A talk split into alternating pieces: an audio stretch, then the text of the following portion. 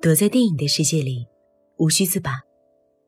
你们好，我是上官文路读书会的主播小何。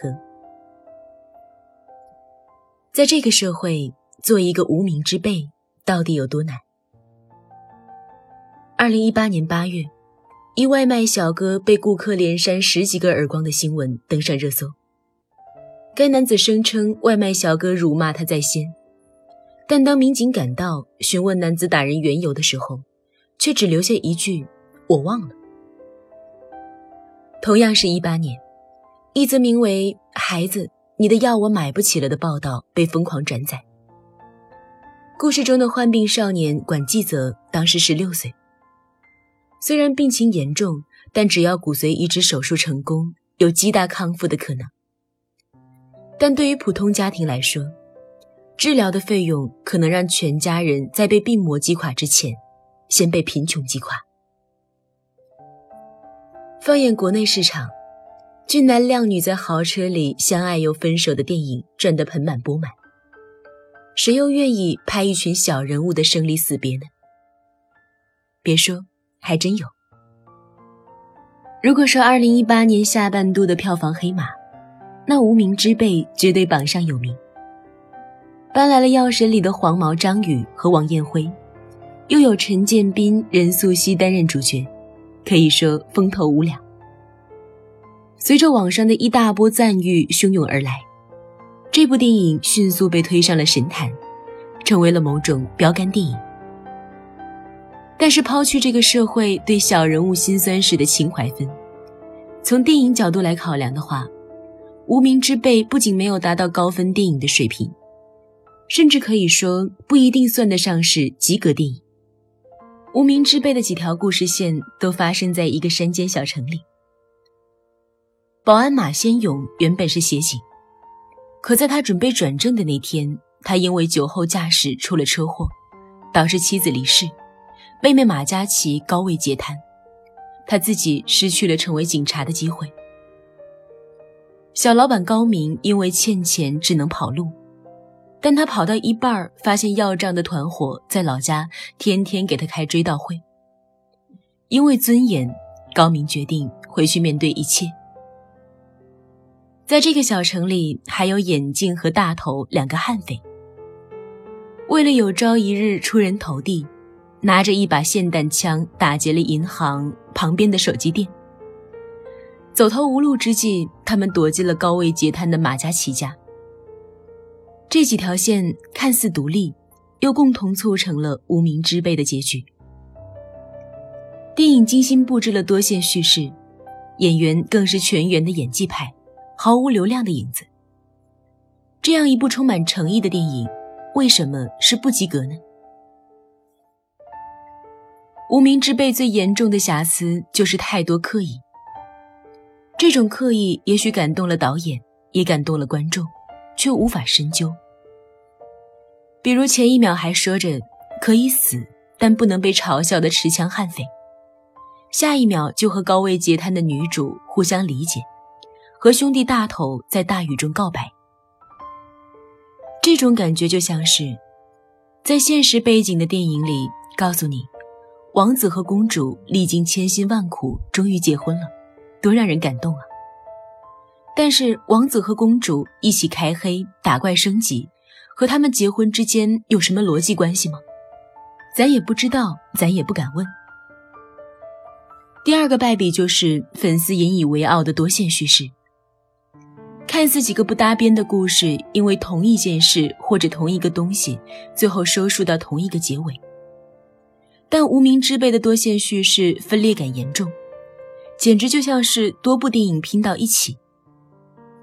哥哥马先勇是刑侦剧，妹妹马嘉祺是情景喜剧，老马女儿那边是校园青春偶像剧。然后通过老马家的那些事儿，把三个种类的电影硬揉在一起，到最后因为时长有限，哪个故事都没讲完。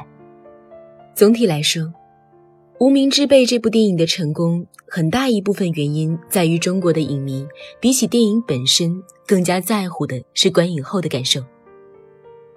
从观众对待周星驰和中国动画电影的态度中就可见一斑。情怀牌在中国市场异常的好用，所以这样一部小人物有笑有泪有挣扎有无奈的电影成为高分电影，其实也在情理之中。因为它比起一般的国产爱情剧真的要好太多了。按照真正国产烂片的标准来看的话。我们对无名之辈的任何否定都显得那么吹毛求疵。其实，抛开一些逻辑和手法上的瑕疵去分析无名之辈，我们就可以更顺利地理解他火爆的理由。他写出了一个足以刺痛所有人的现实：小人物的怒吼是毫无价值的，并不是所有人的努力都是为了得到什么极大的荣耀。他们只是想在这个世界上留下姓名。小人物的所谓出人头地，无非是希望得到基本的尊重。这个世界可以不用为我而转，但起码不能嘲笑我。所以，整整一部电影，我们一直在看这些小人物和命运讨价还价。他们要尊严，要幸福，要在这个世界上留下点什么。可另一方面，他们的梦想本身都已经千疮百孔。命运就是喜欢在你以为峰回路转的时候，让你看见前方的万丈深渊，然后再让你明白，平凡人的生活就是这样破烂不堪的。正如所有人都无一例外的想要成为电影的主角，到头来却发现，这部电影名叫《无名之辈》。人生往往就是这么讽刺，而比人生更讽刺的，则是小人物自身的追求。每个小人物似乎都在为了尊严二字挣扎，但又可以通过践踏别人的尊严获得快乐。这种互相鄙视的伤害是无解的。就像你看不起的快手土嗨，也许正是某些农村少年的明星梦。但如果有一天，那个被人嘲笑的土嗨人士突然发视频说：“你们可以笑话我的作品，但你们不能侮辱我的梦想。”说不定嘲笑他的人会觉得更加的有趣。所谓出人头地，对外无关事业，对内无关幸福。你只要出人，只要努力把别人比下去就好了。所以，即使这个世界上小人物才是多数派，人生也依旧如此残酷。每个人活着都是挣扎，每个人的挣扎又会伤害到其他人。这就是小人物的悲哀。但无名真的就等于无尊严吗？原来我们都被真正的鸡汤给骗了。那些活出不凡的宣言，每天在我们耳边。于是，我们得出一个结论：只有不凡的人值得尊重，绝大多数的普通人都是在混吃等死，都是我们可以嘲讽的对象。尊严仅仅是依靠地位才能拥有的，这才是我们这个社会的魔幻现实。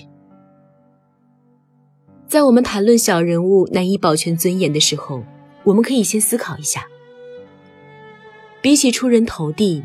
我们是不是还有更多值得追求的东西呢？就像电影最后，眼镜进了监狱，马嘉祺没有体面的死去，也没有生活自理，但是他们都找到了自己活着的理由和方式。很多时候，我们把尊严和社会地位低联系的太深了。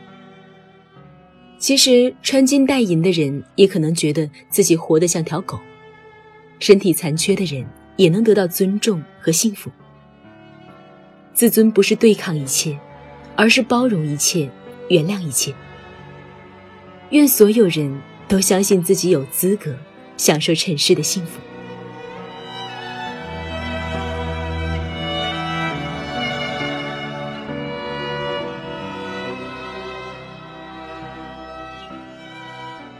如果你想查看今天节目的内容，请到微信上搜索公众号“上官文露读书会”。阅读是我们离美最近的时刻，让我们共赴一场美丽的约会。今天的读书就到这里，我们下期再会。